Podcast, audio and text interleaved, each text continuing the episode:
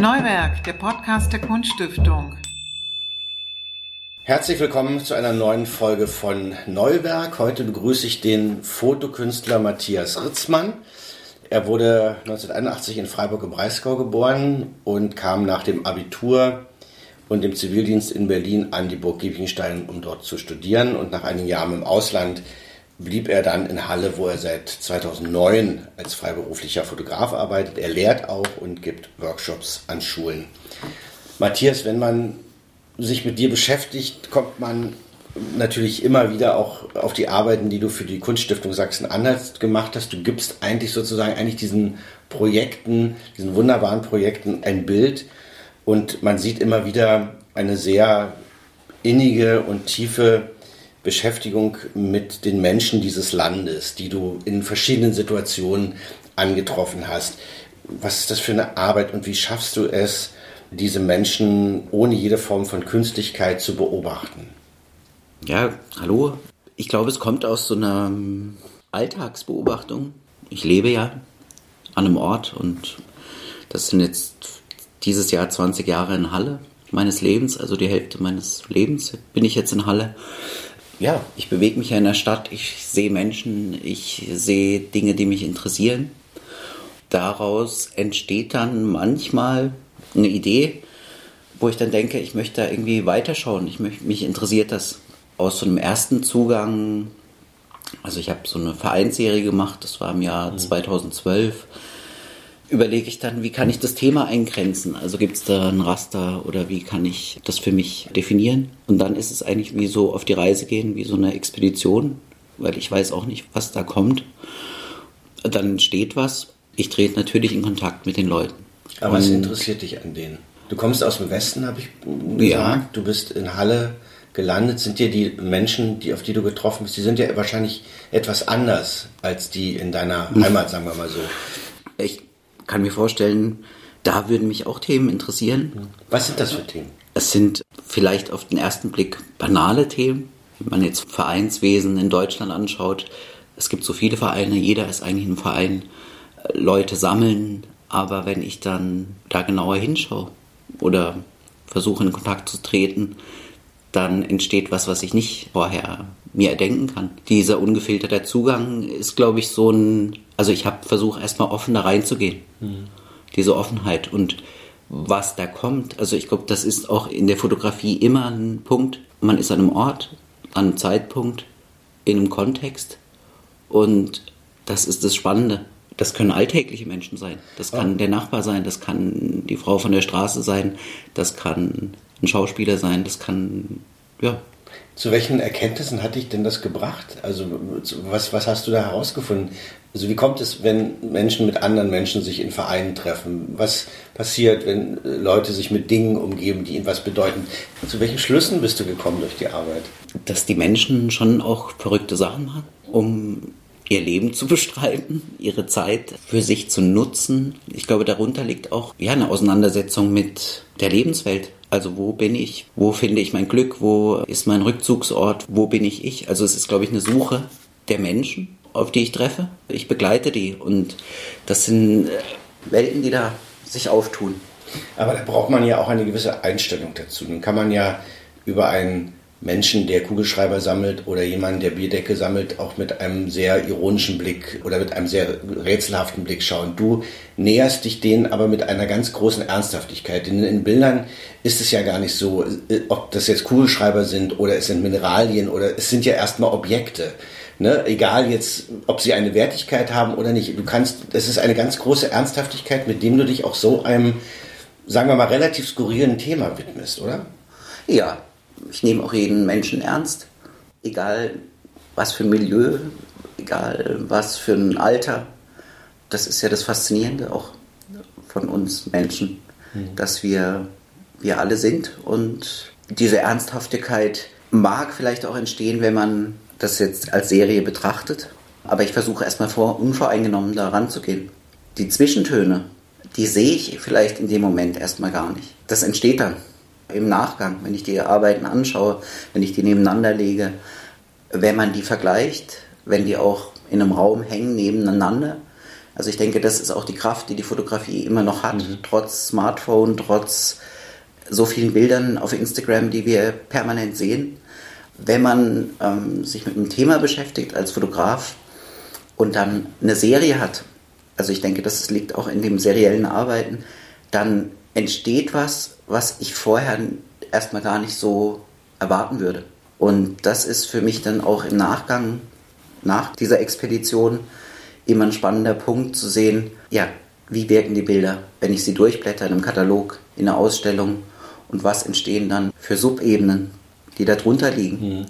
Das finde ich spannend. Äh, noch schöner ist es dann, wenn die Leute auch selbst die Bilder anschauen, mhm. die Ebene kommt, dass die Menschen in den Ausstellungsraum kommen, die vielleicht sonst nicht in eine Ausstellung gehen, weil dann diese Reflexionsebene auch entsteht. Das finde ich dann, also für mich dann immer auch schön, wenn da die, das alles zusammenkommt. Man muss die Menschen, glaube ich, ja auch erstmal öffnen für diese Arbeit, die du machst.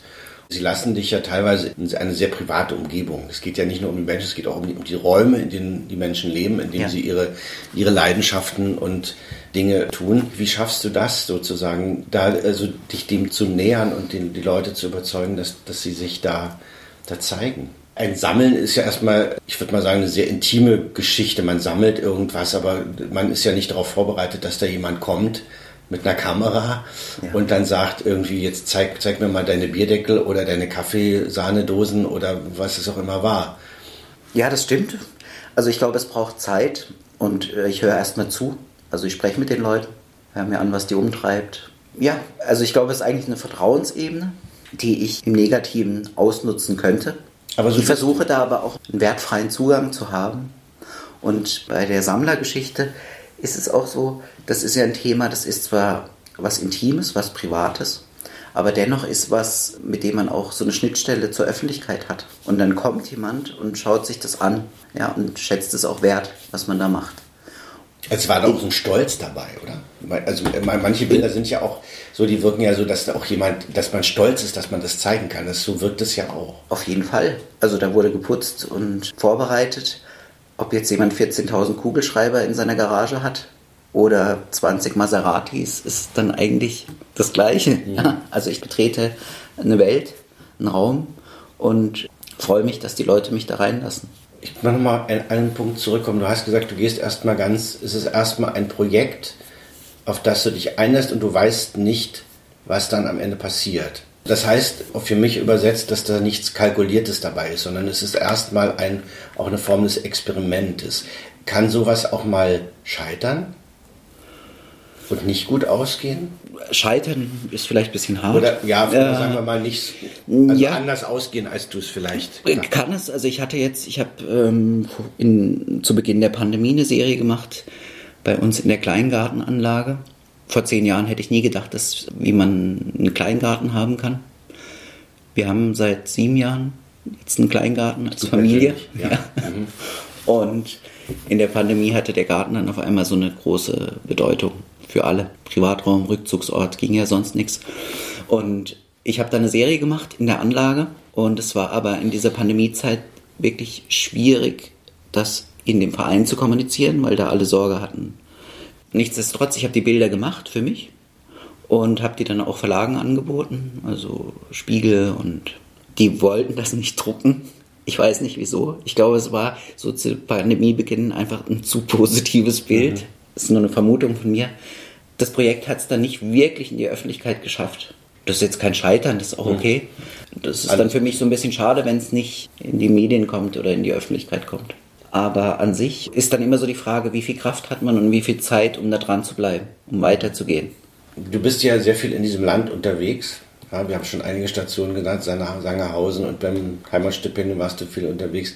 Und das ist ja nicht das Land von Bauhaus und Händel und, und Kurt Weil, sondern es ist dieses Land von Bördetrachten und Vogeleiersammlung und Keramiktöpfen und was man da alles so sieht. Was, was erfährt man denn über Sachsen-Anhalt, wenn man so arbeitet wie du? Was ist das für ein Land für dich? Also du siehst es ja auf eine Weise wie kaum ein anderer. Das ist eine komplexe Frage. Ich lebe in Halle in der Stadt, bin manchmal in Berlin, Leipzig und das Stadt-Land-Gefälle, finde ich, ist schon manchmal auch wirklich krass. Also wenn man so sieht, Sangerhausen, äh, auch, also ich mag die Gegend total landschaftlich, auch die Menschen, die Mentalität, aber es ist auch schon eine Tristesse. Klar, wenn man sich das anschaut, was wirtschaftlich die letzten Jahre da nicht passiert ist. Das ist eine andere Welt als hier in Berlin. Ja, wenn ich hier in dem Viertel so durch die Gegend laufe. Das ist schon auch ein, ja, vielleicht ein Zeichen der Zeit von ländlichem Europa, Deutschland, äh, Mitteldeutschland. Ich finde es spannend, weil ich manchmal das Gefühl habe, wir sind da der Zeit schon ein bisschen voraus, auch im ländlichen mhm. Bereich.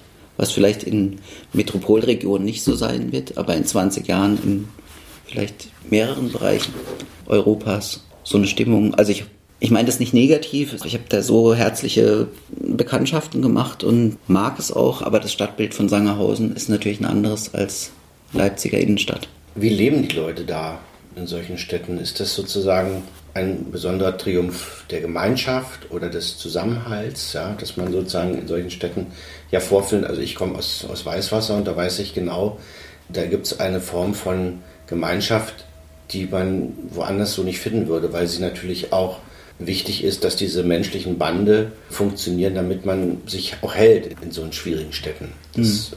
ist, glaube ich, ganz wichtig. Welche Erfahrungen hast du da gemacht? Also ich kenne jetzt nur private, die Leute, die ich porträtiert habe. Also da gibt es Nachbarschaft, sicherlich auch Vereinsleben und Kirche spielt jetzt nicht so eine Rolle. Mhm. Was ich merke, ist halt, dass die Familien auch oftmals die Kinder und Enkel in Bayern zerstreut sind. Was für die Familien ja schwer ist. Das ist schon, klar, ab einem gewissen Alter dann auch schwierig, ja, wenn die Kinder dann alle drei Monate kommen am Ende erlebe ich ein gleiches Leben. Ja. Mhm. Ich komme aus einem kleinen Dorf im Südwesten, bin trotzdem 600 Kilometer entfernt. Ja, es ist ja auch so ein Ding der Globalisierung. Ich weiß nicht, was die Leute zusammenhält. Kann ich dir jetzt mhm. schwer beantworten. Das ist eigentlich mhm. eine, eine Frage auch an die Postmoderne. Ja. Wie gehen wir mit Ritualen, ähm, Gemeinschaftsgefühl um? Ja? Die ja komischerweise funktionieren immer noch. Das ist ja das Gute dran. Und ich habe gesagt, du liest dieses Land von einer nicht so überregional bekannten Seite, aber natürlich mit Perspektiven, die dieses Kulturland ja auch prägen. Also, also dass man sozusagen in so kleinen Städten große Kulturgeschichte erleben kann. Das ist, ist ja ein Ziel dieses Heimatstipendiums gewesen. Was war das für dich für ein Eindruck, als wenn du dann in diese kleinen Museen gehst und dann mal Dinge siehst, wo man sagt, Wahnsinn, das gehört hierher und der kommt hierher und, und so. Das ist doch hochinteressant ist doch eine ganz, eine ganz frappierende Geschichte, die man damit losgetreten hat, oder? Ja, also was ich immer höre, ist, viele kennen das Spengler Museum in Sangerhausen jetzt als Beispiel aus ihrer Kindheit, diesen Steppenelefanten, diesen Mammut-Skelett. Mhm. Durch die Ausstellung kamen auch viele Leute aus Halle, so aus meinem Bekanntenkreis und breiteren äh, Bekanntenkreis dorthin. Vielleicht ist da jetzt gar nicht so viel passiert, aber diese Verknüpfung zu schaffen, fand ich jetzt was Schönes, dass dann Sangerhausen auf einmal wieder auf dem Radar ist. Hey, wir können da hinfahren, wir können da am Wochenende mal hinfahren. Harz kennt man so, Wernigerode, Ilsenburg, aber so diese kleinen Städte, da würde man sonst nicht hinfahren. Ich glaube, da bewirkt dieses Stipendium auch wirklich was, mhm. ja, weil es ja einfach den Horizont erweitert. In der Ausstellung selbst fand ich es dann auch schön, den Leuten diesen, diesen Raum zu geben. Und dann auch wieder die Resonanz zu kriegen über diesen Spiegelartikel. Hat mich dann ein Sammler, der so Kaffeesahne-Decke sammelt, der hat jemanden kennengelernt aus südlicher Rand Berlin. Und die haben sich über diese Fotoserie dann getroffen. Und er meinte dann nur, ja, es ist wie wenn ich einen Bruder treffe. Solche also, Effekte hat das. Ja. Und sowas ist ja. jetzt eine kleine Geschichte, ja. aber sowas finde ich dann schön, weil ich denke, es verknüpft das ist auch die Fotografie. Man könnte sagen, ich tauche deine Welt ein und könnte jetzt jemanden bloßstellen. Ich finde es eher was auch wieder mit einem Augenzwinkern Leute verbindet. Das finde ich das Schöne an dem Medium. Noch immer. Deswegen glaube ich auch daran. Wie bist du eigentlich zur Fotografie gekommen, Matthias? Ja, ich habe in meiner Jugendzeit fotografiert mhm. mit einer Spiegelreflex. Im Studium ging das dann los mit Mode, Fotografie und damals hatten ja nicht so viele Fotoapparate, da hat das Bild auch noch einen anderen Wert und hat es jetzt auch, aber ja, es war einfach nicht leicht, ein Bild zu machen für ein Modediplom. Warum und dann, naja, du brauchtest einen Apparat. Es musste jemand wissen, wie, eine, wie die Technik funktioniert. Mittlerweile auf dem Smartphone, was ich auch total schön finde. Ja, du, du musst nicht wissen, was Blende und Belichtungszeit ist. Es funktioniert. so kam ich da rein und habe dann viel für Agenturen fotografiert, auch für Werbefotografie in dem Werbesegment. Ja, ich habe schon einiges, einige Welten so ausgetestet. Mhm. Das ist, glaube ich, auch ein Erschließen der Welt. Also das Medium war für mich ein Zugang zur Welt. Und zu, zu den Menschen gibt es, gibt es Vorbilder, wenn man, deine, wenn man die Bilder sieht, jetzt aus dieser Sammlerserie zum Beispiel, äh, fühlte ich mich sozusagen auch so, Helene Kölbel, das deutsche Wohnzimmer, äh, kommen so ein bisschen ein paar Sachen einem ins Gedächtnis. Ist das, äh, ist das für eine Seelenverwandte vielleicht? Ich schätze ihre Arbeiten sehr. Ich habe sie auch vor kurzem mal getroffen. War ähm, sehr beeindruckend, wie man mit, ich glaube, sie ist 83, so eine Wachheit und so eine Präsenz hat. Ich habe sie jetzt nicht als konkretes hm. Vorbild, dass ich da denke, ich möchte danach eifern. Was ich aber faszinierend fand hm. in dem Gespräch auch, ist dieser Wille, diese, dieser Glaube an diese Projekte. Und das sind ja unglaubliche Zeiträume auch, die sie sich beschäftigt. Hm. Und dass man da, da dran bleibt, das finde ich unglaublich beeindruckend, weil sie da so eine Stärke hat und daran glaubt. Ja. Mhm. Und es gibt vielleicht doch eine Parallele, weil ich glaube, das, was euch verbindet, ist, das hast du ja auch geschildert, dieses also versuchen, die Menschen zu begreifen, verstehen, etwas über sie zu erfahren, wie leben sie, womit umgeben sie sich und so. Das, da gibt schon, gibt schon Ähnlichkeiten, fand, fand ich so. Das kann sein. Aber vielleicht nur so in der Hergehensweise, wie man auf Menschen trifft oder ihnen begegnet in der Arbeit. Also das fand ich beeindruckend ja. im Gespräch mit ihr, diese mhm. Offenheit. Mhm. Ähm, ich glaube, das ist auch der Punkt. Man geht offen in eine Situation rein und ich glaube, das ist auch was, was Fotografinnen und Fotografen kennen, weil man kann keine Situation planen. Es ist je immer anders. Und damit umzugehen oder das auch sozusagen für sich zu bewahren, diese Offenheit, sei es für eine Auftragsarbeit oder für eine freie Arbeit, das ist, denke ich, wichtig und auch eine Aufgabe, die mhm. einen begleitet. Ist das Porträt für dich so die wichtigste Disziplin? Du machst ja auch anderes, aber die Porträtfotografie zieht sich ja eigentlich sozusagen wie so ein roter Faden durch dein Werk. Immer wieder, jetzt auch diese Serie im Stadtbad in Halle, wieder ganz anders. Ja, ich glaube, es ist schon die Begegnung in purer mhm. Form. Es ist immer dieses, ich trete jemandem gegenüber, das treibt mich schon an. Gibt es Sachen, die du nicht fotografieren würdest? Autos habe ich noch nie fotografiert. Weil dich das nie interessiert? Ja. Gibt es ein aktuelles Projekt, an dem du arbeitest? Ich habe gerade so zwei Ideen, die mich umtreiben. Ich, eine Idee kann ich ja schon mal was sagen dazu. Das kam auch aus einem Alltagsmoment. Äh, ich war in Bitterfeld-Wolfen und habe eine Theateraufführung fotografiert und hatte noch ein bisschen Zeit und war in einem, in einem Döner-Schnellrestaurant, Dönerbude und bin da ins Gespräch gekommen. Aus diesem Gespräch kam dann wirklich auch die Idee, dass ich was gerne über Spätis und Dönerbuden machen würde weil es, ähm, finde ich, faszinierende Zwischenwelt. In welcher Hinsicht? Na, man kommt da rein, es gibt schönes Gemüse, ist ausgelegt, es duftet, es ist warm, Exotisch Landschaftsbilder auch. aus Anatolien, ja. Türkei. Ja, und da stehen Menschen in Bitterfeld-Wolfen und verkaufen Essen. Und das finde ich faszinierend. Auch wie ist es? Wie ist für dich Bitterfeld-Wolfen? Aber komischerweise nicht sozusagen der Döner, der in so einem vielleicht Film im Kino ja immer sozusagen auch sozusagen auch nur der I-Punkt der Tristesse ist, sondern eigentlich kulturgeschichtlich ganz, ganz, eine ganz andere Herangehensweise, oder? Die Tankstelle und der Dönerimbiss sind doch immer diese Sachen, die davor kommen, damit man eine Landschaft schildert und so weiter. Aber es sind ja nicht Städten der, ja, der kulturgeschichtlichen Herausforderungen. Du siehst die ja ganz anders, ganz interessant. Na, mich interessiert, wie kommt dieser Mensch dahin ja. und steht da an diesem, an diesem Ort und tut das, was er da tut, mhm. in dem Moment. Das ist eigentlich mein Interesse. Mhm. Und ich möchte wissen, wie sieht er denn seine Umwelt? Wie nimmt er das wahr? Wie ist sein Blick auf seine Kundschaft, auf seinen Wohnraum, auf seinen Stadtraum?